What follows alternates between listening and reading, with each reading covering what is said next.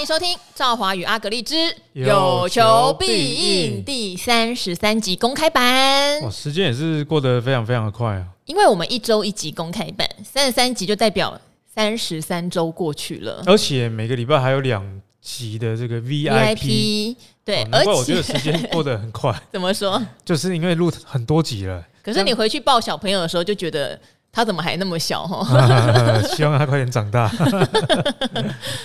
好，而且我们还会加码这个 YT 版本，不晓得大家有没有去阿格力博士的 YouTube 看我们的 YT 版本？我们呢也应该是每个月吧，对不对？对，会挑一个问题，然后拍成影片版，因为很多人说看影片比较习惯。结果最新的这一集好像大获好评，是不是？可能跟这个比较多大家以为的名牌有关系啦。但其实我们内容还是蛮正派的，好不好？只是正派什么意思？只是说正义终会获得这个上天的眷顾。就是我用基本面分析的，也都在涨停啊。你不是说有一集彩蛋吗？就是我们 VIP 里面讲的这个电子支付系统的啊，这个服务商。礼拜一又涨停，吓死！真的很吓人，因为我们 VIP 说实话，以订阅者来说，除非他们一人去买一张吧。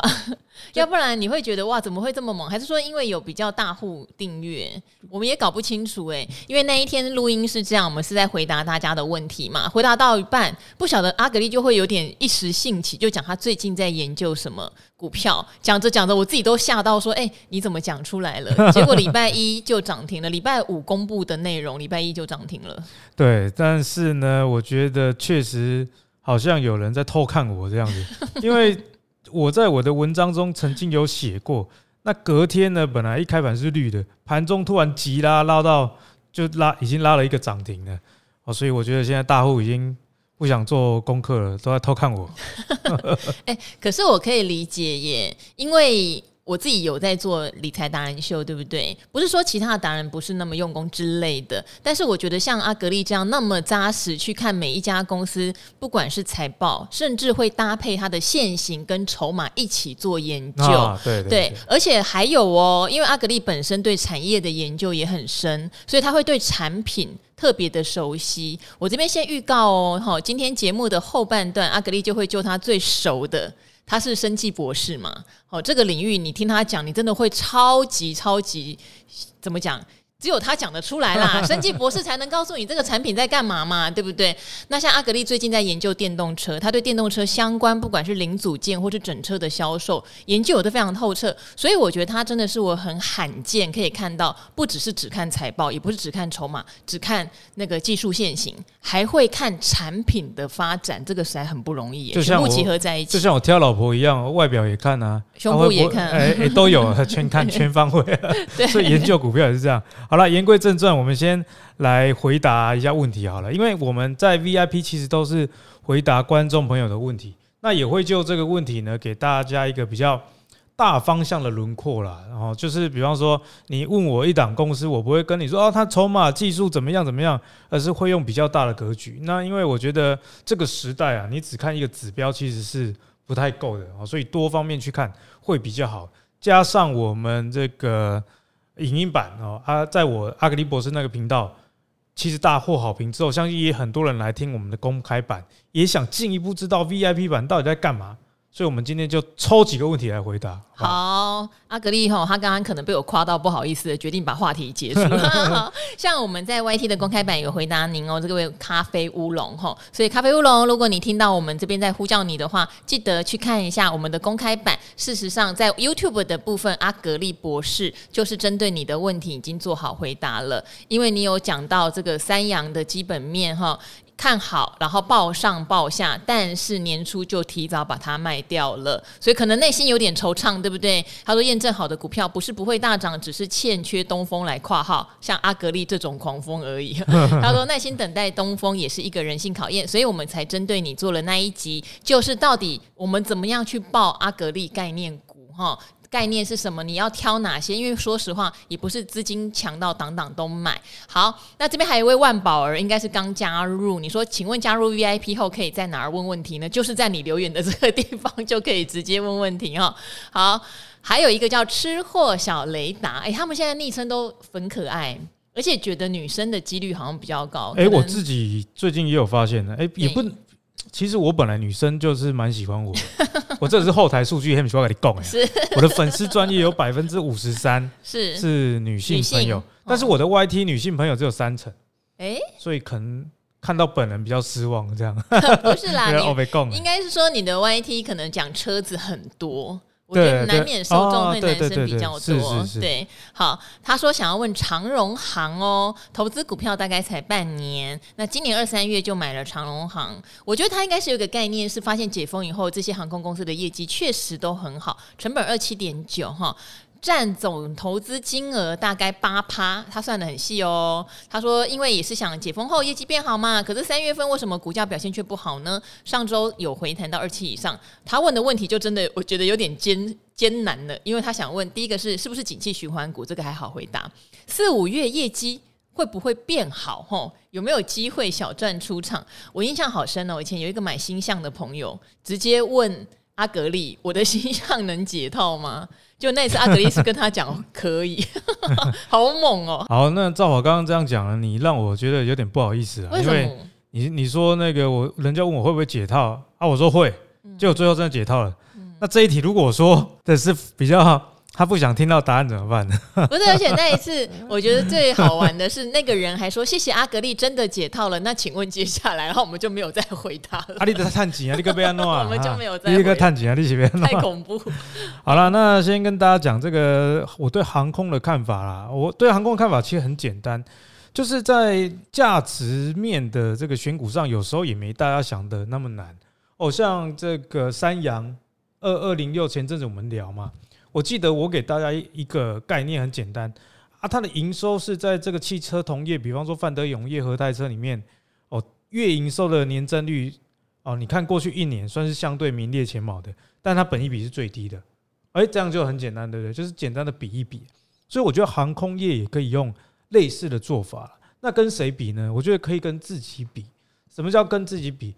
你可以去想啊，好，疫情后。那大家觉得说解封了，大家会出国去旅行这件事情已经成真了。那成真的情况下，业绩也反映了。那为什么股价没有涨？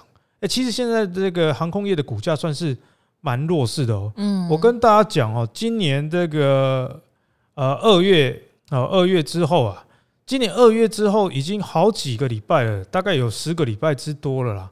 四百张大户买长龙哦，只买了两个礼拜。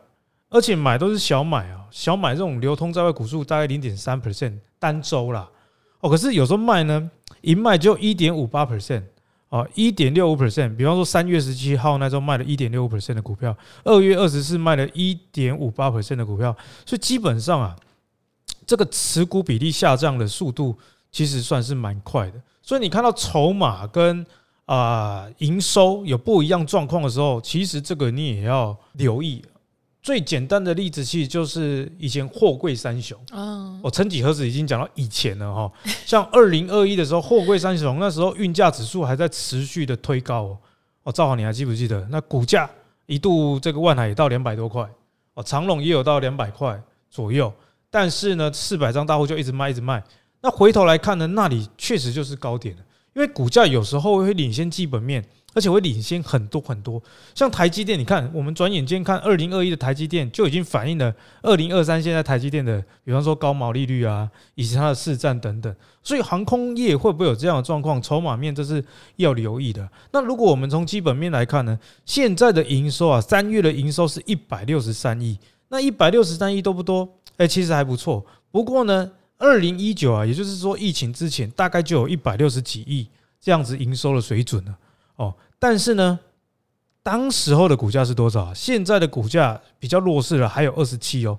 当时候这个长隆行的股价普遍是落在十五块以下的，所以你听得懂我在讲什么？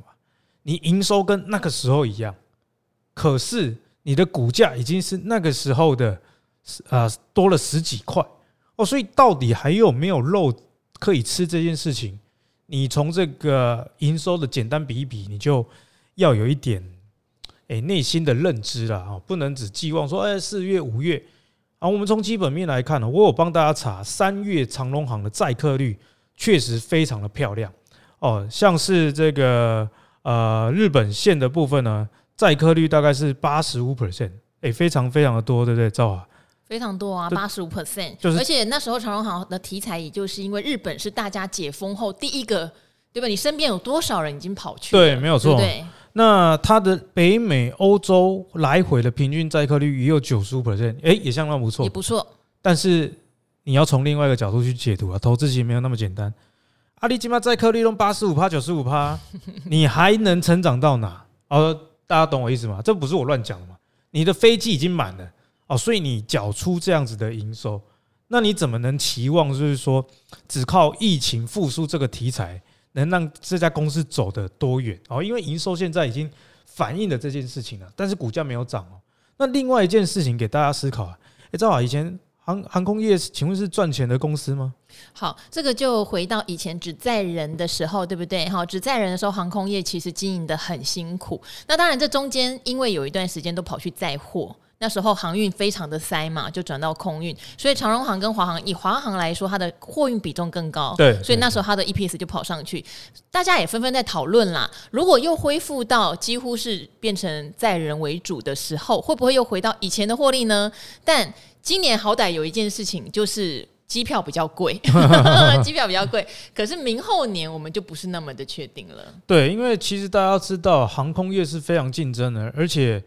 诶、欸，现在的机票可以卖贵，是因为这个要消化过去的旅游的订单，就是大家塞爆了，塞爆了。过去两三年没有出去玩，那等人家出去玩之后，他又会一直出去玩吗？多数人是没有办法的啦。一来，啊，哎，没钱；二来，就算有钱也没假。像我是那种有钱，但是我没有时间去玩的那一种。哦，所以你你在这里，你就要非常留意这件事情。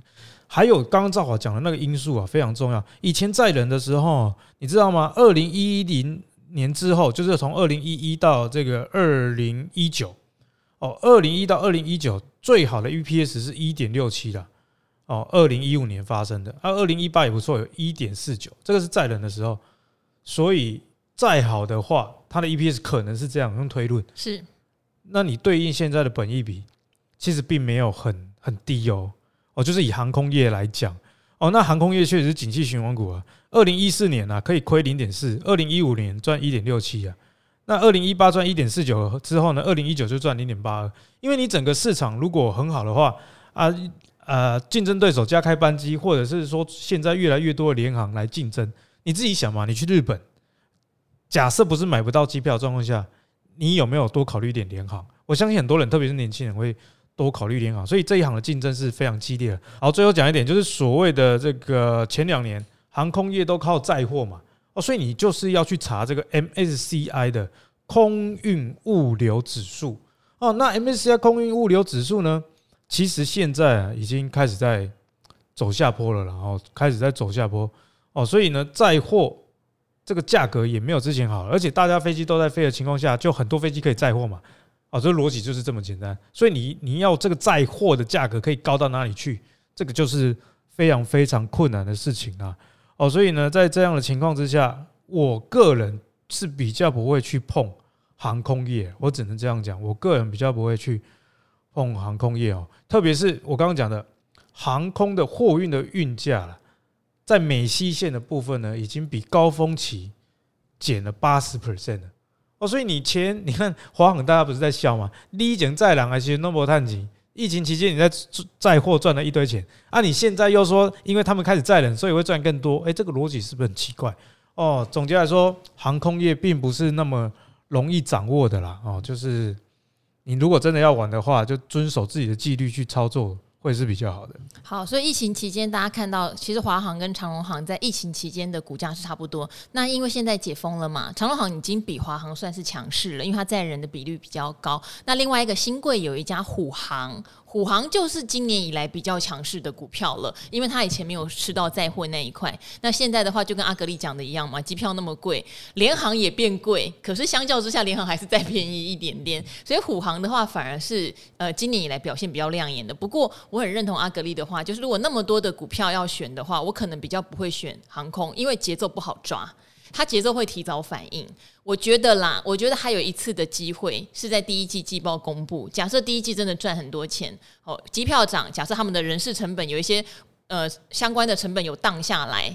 反而造就了一个可能市场会有点意外的 EPS，我觉得还有一点点机会，让这位吃货小雷达看看有没有机会说不要套住哈。不过长中长期的话，机票只会越来越回归正常水准哈。那获利也很难会像这个载货或者是说现在机票大涨的时候这么好。那对于未来获利前景，我们比较有小担忧的。就不并没有那么适合长期持有啦，这是我跟阿格力的看法。对，那我最后补充，像刚好赵华刚讲的那个虎航是很好例子啊，虎航是好像是华航转投资的嘛，我的公司虎航就是廉价航空啊。那我刚讲的那个航空业逻辑，其实你如果去套用虎航啊，虎航去年的这个十一月股价二十五块而已啦。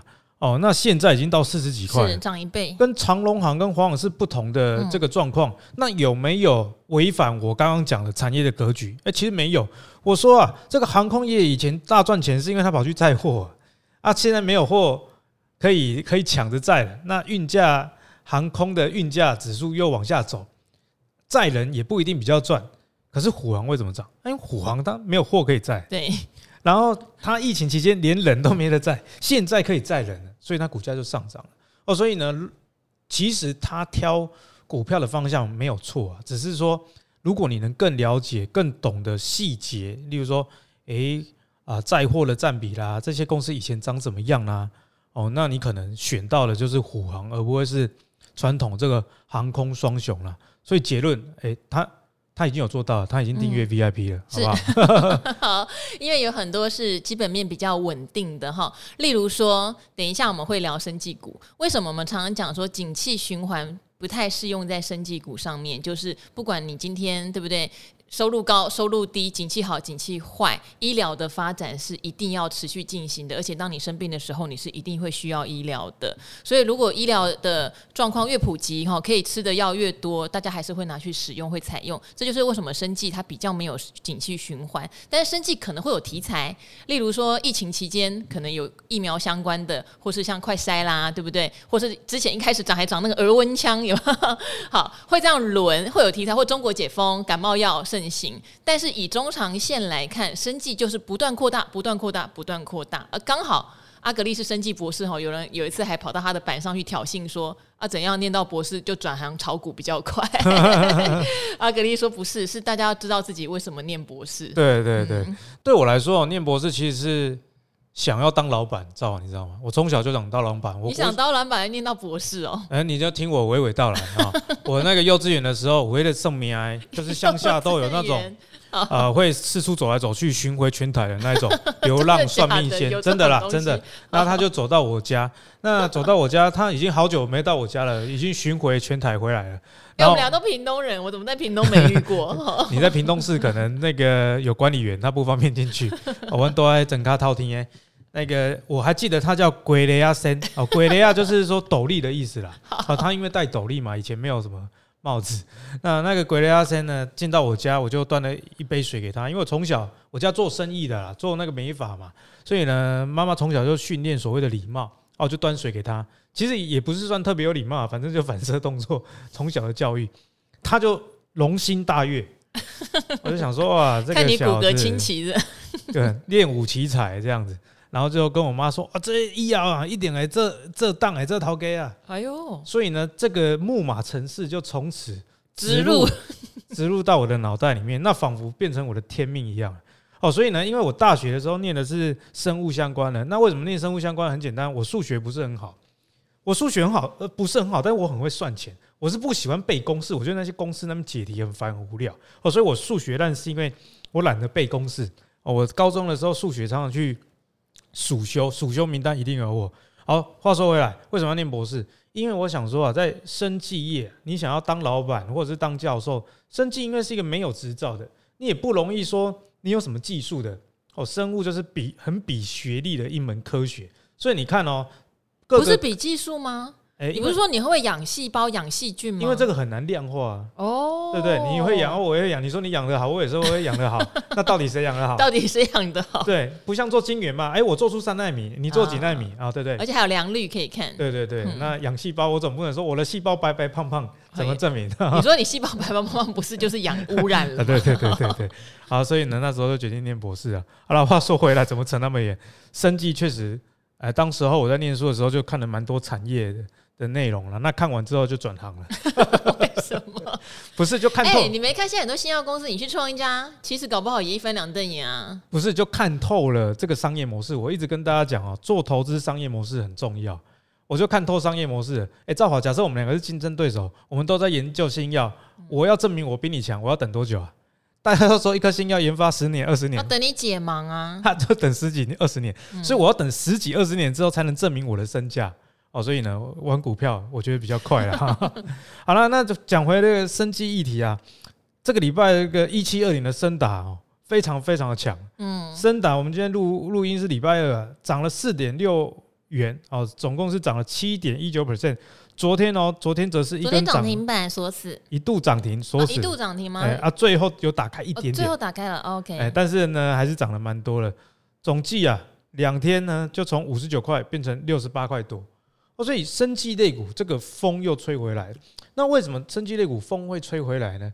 是因为大家可能觉得说疫情期间，哦，那该涨的都涨完了，应该没梗了。错，哦，疫情期间是涨这个疫苗相关的，可是疫情之后呢，是涨所所谓的疫情后的大家养成的习惯，比方说你更注重身体啦，哦，更会保养身体啦，哦，更会啊用仪器来关心身体的数据等等。哦，人的习惯只要一养成是很难改变的。你看现在政府说哦，已经不用戴口罩了，大家是不是还戴口罩？哦，所以呢，其实生医股跟以前的状况不太一样。那升打这个在我们之前 Podcast 的 VIP 也有跟大家详解过了。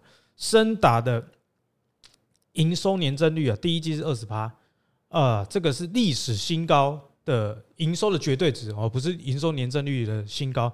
营收第一季是创历史新高，所以它会涨啊。一点也不例外，而且我们之前已经有跟大家讲过哦，森达它其实有转投资这个佑全药局。哦，佑全药局是战略新版的嘛，哦，那佑全药局其实电视上不太会告诉你啊，只有听阿格力才会跟你讲，因为我除了喜欢看产业结构跟啊认识我所学的一些产业以外啊，我蛮注重公司的转投资的资讯的。我觉得这是找好的股票一个很好的方式，因为你找转投资的公司，你会发现，哎，某个公司居然持有某个未来的金鸡母，你就可以领先市场啊去做布局啊。例如说，佑全这个代号是六九二九哦，这个是在战略新版哦，你明天开盘你是买不到的哦，因为战略新版要开户啊，你要有这个呃财产的这个证明啊，比方说五百万以上啊，几年的交易记录等等，然后大家有兴趣可以问你的营业员，佑全啊。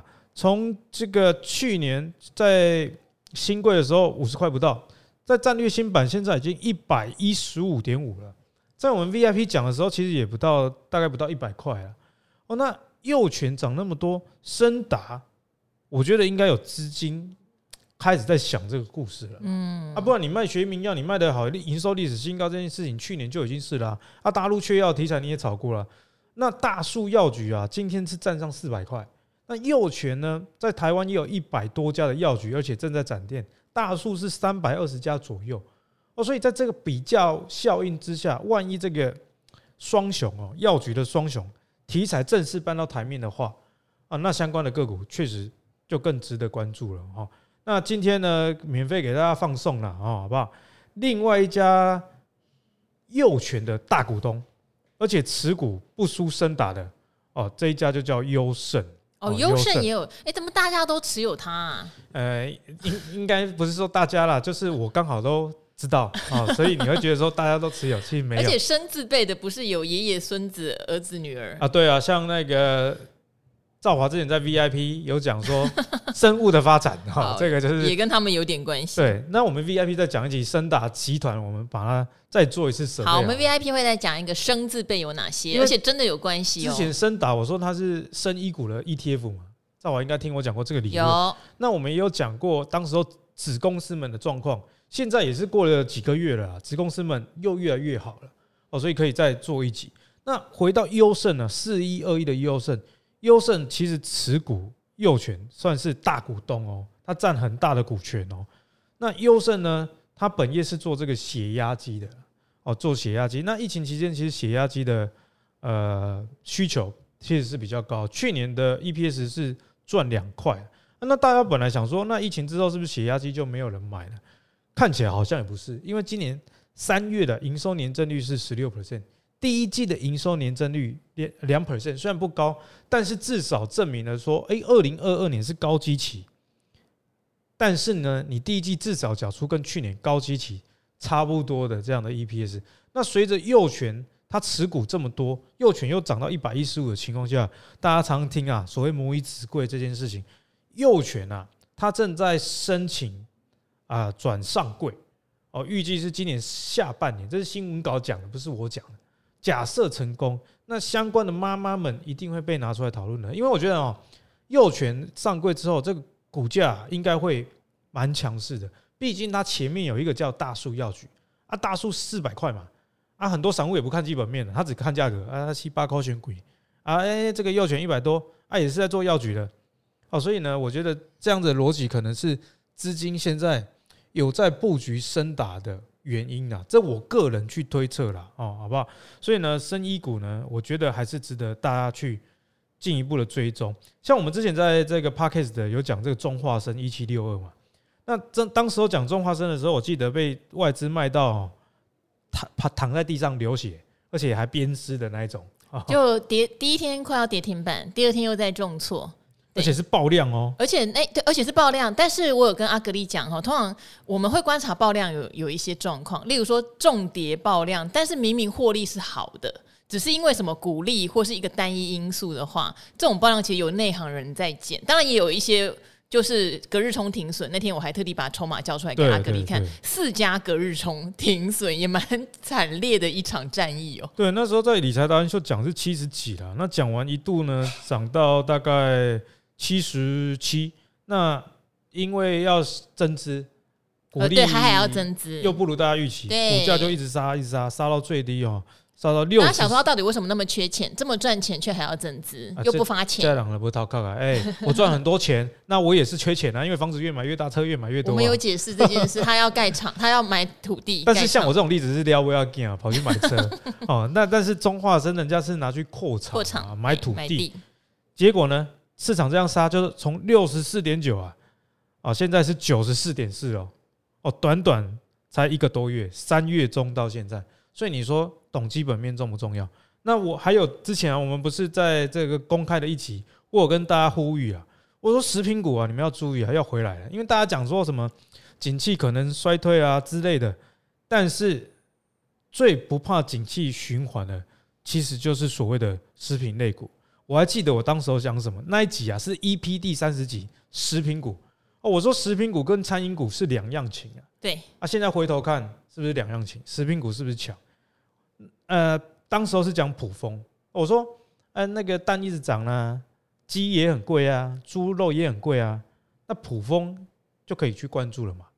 哦，那普丰呢，那时候才八十出头。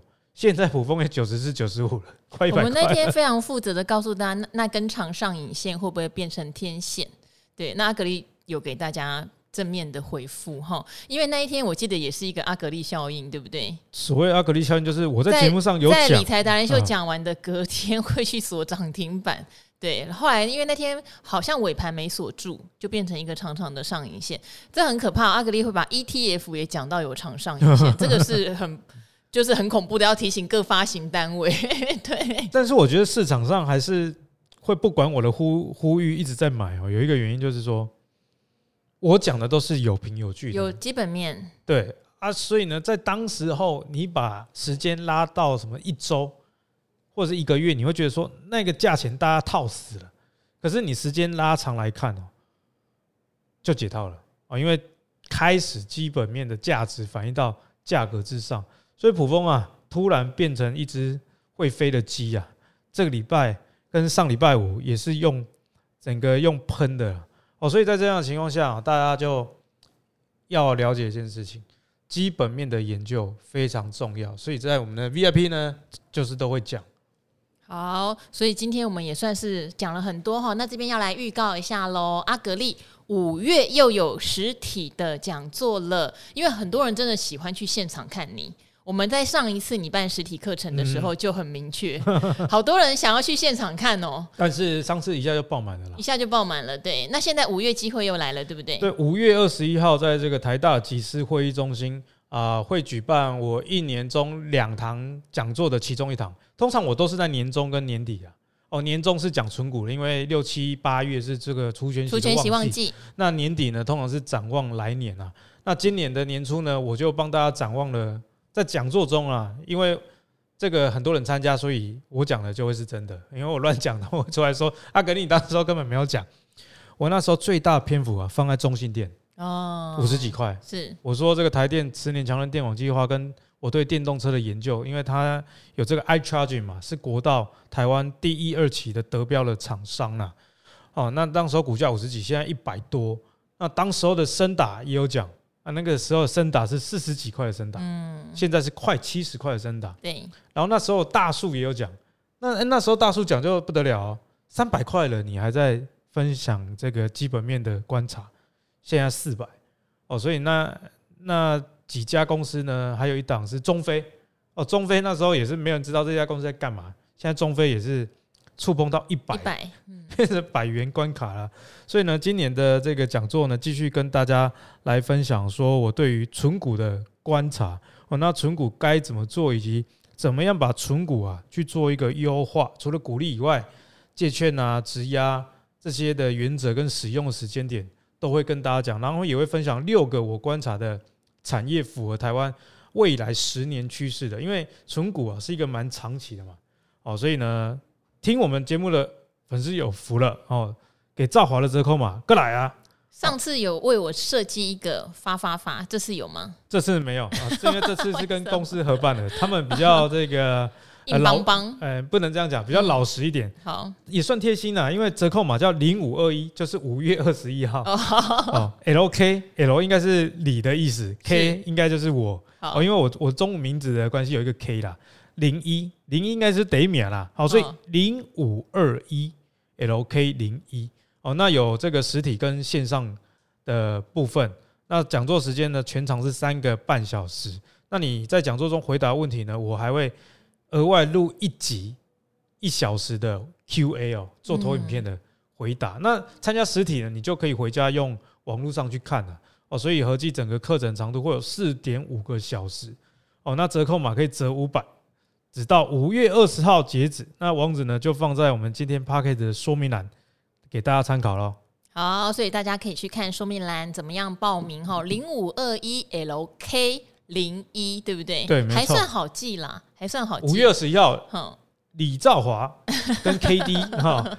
呃，因为我中文名字叫凯凯迪啊，对，我我爸买不起凯迪拉克，只好给我取名叫凯迪这个名字啊。好，所以阿格力的名字有 K 吗？我有 L 啊，所以是零五二一 LK 零一 Number One。给你啊，加油加油！好，那今天我们的公开版就到这边，也谢谢这段时间来订阅 VIP 的朋友们，听了喜欢记得哈来订阅一下我们 VIP，绝对物超所值哦。那就下次再见喽，拜拜。拜拜